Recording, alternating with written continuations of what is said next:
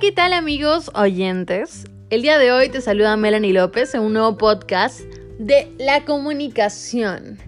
Pero en este caso no te voy a hablar sobre la comunicación, sino que te voy a hablar sobre un tema específico y es la comunicación efectiva. Uno de los temas más controversiales que existe el día de hoy, ya que la comunicación está siendo mal utilizada. ¿Y a qué me debo a esto? Bueno, aventémonos a aprender más de este tema. Antes de empezar, antes de irme a las características y a los elementos de la comunicación, te quiero hablar qué es la comunicación efectiva.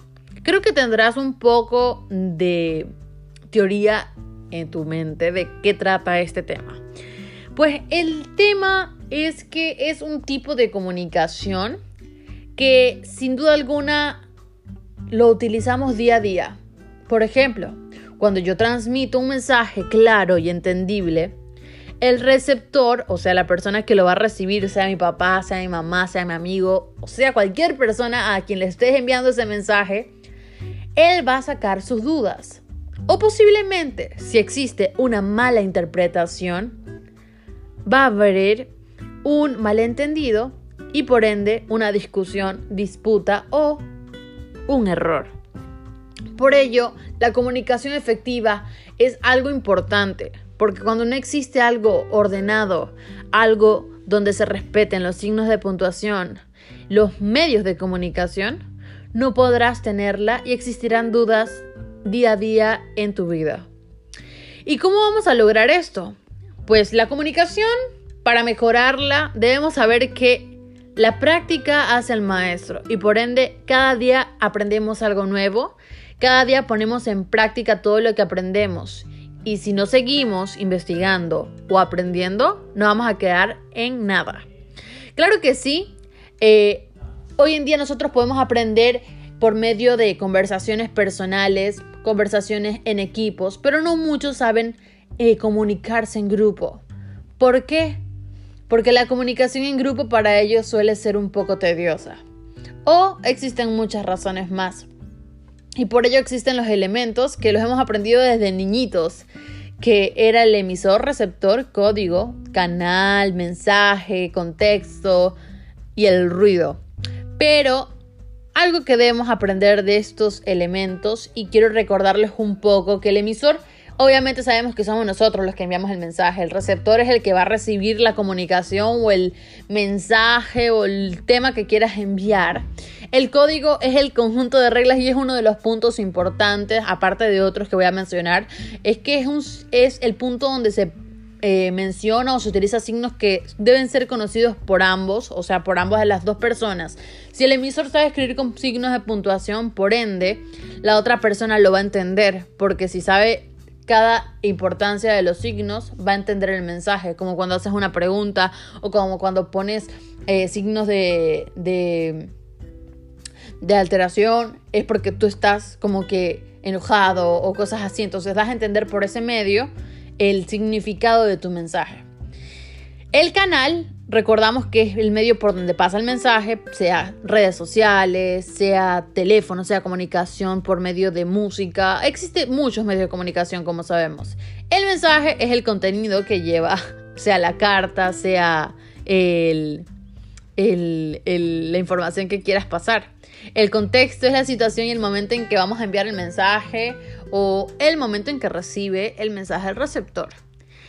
Y el último, que es el ruido, es uno de los que más me interesa y que aprendas el día de hoy y es todo lo que puede afectar a los elementos anteriores.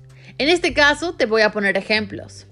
Si tú le envías el mensaje eh, que quieres enviar a tu tía, pero se lo envías por medio de tu hermano, el mensaje no va a llegar igual, no va a llegar con la misma intención. Por ejemplo, si es un mensaje con amor, quizás la persona que es el intermediario no lo va a enviar de la misma manera y con la misma intención. Por ello es muy importante este, este elemento. No sé si conozcan a Ernest Way, es un comunicador eh, más basado en psicología de la comunicación, pues él nos dice que el ser humano necesita más de dos años para aprender a hablar y 60 para aprender a callar. ¿A qué se debe esto y qué quiere dar a entender?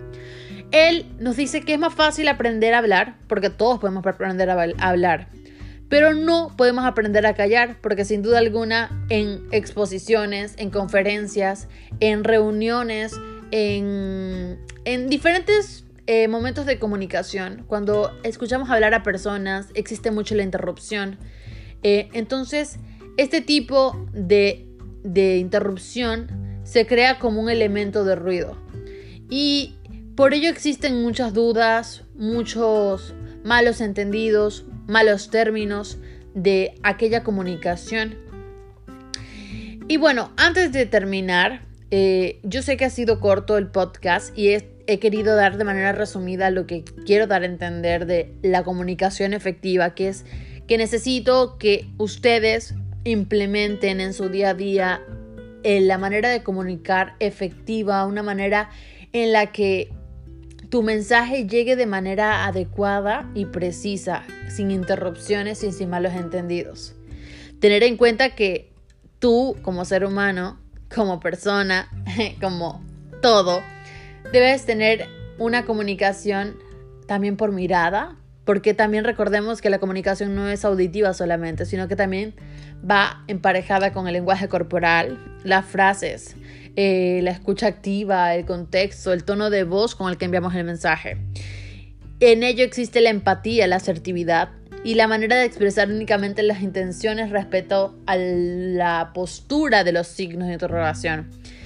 Eh, los beneficios de esto y lo bueno de aprender de la comunicación efectiva es que nos va a ayudar al enfoque personal y en equipo a cumplir metas en menor tiempo y vamos a tener un esfuerzo ya que vamos a motivar a las personas a entendernos de manera grupal y fortalecer el trabajo en equipo.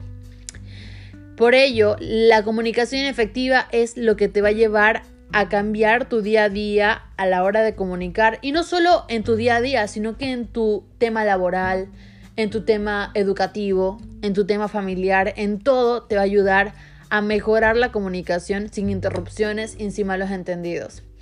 Este ha sido el podcast del día de hoy. Espero que te haya gustado.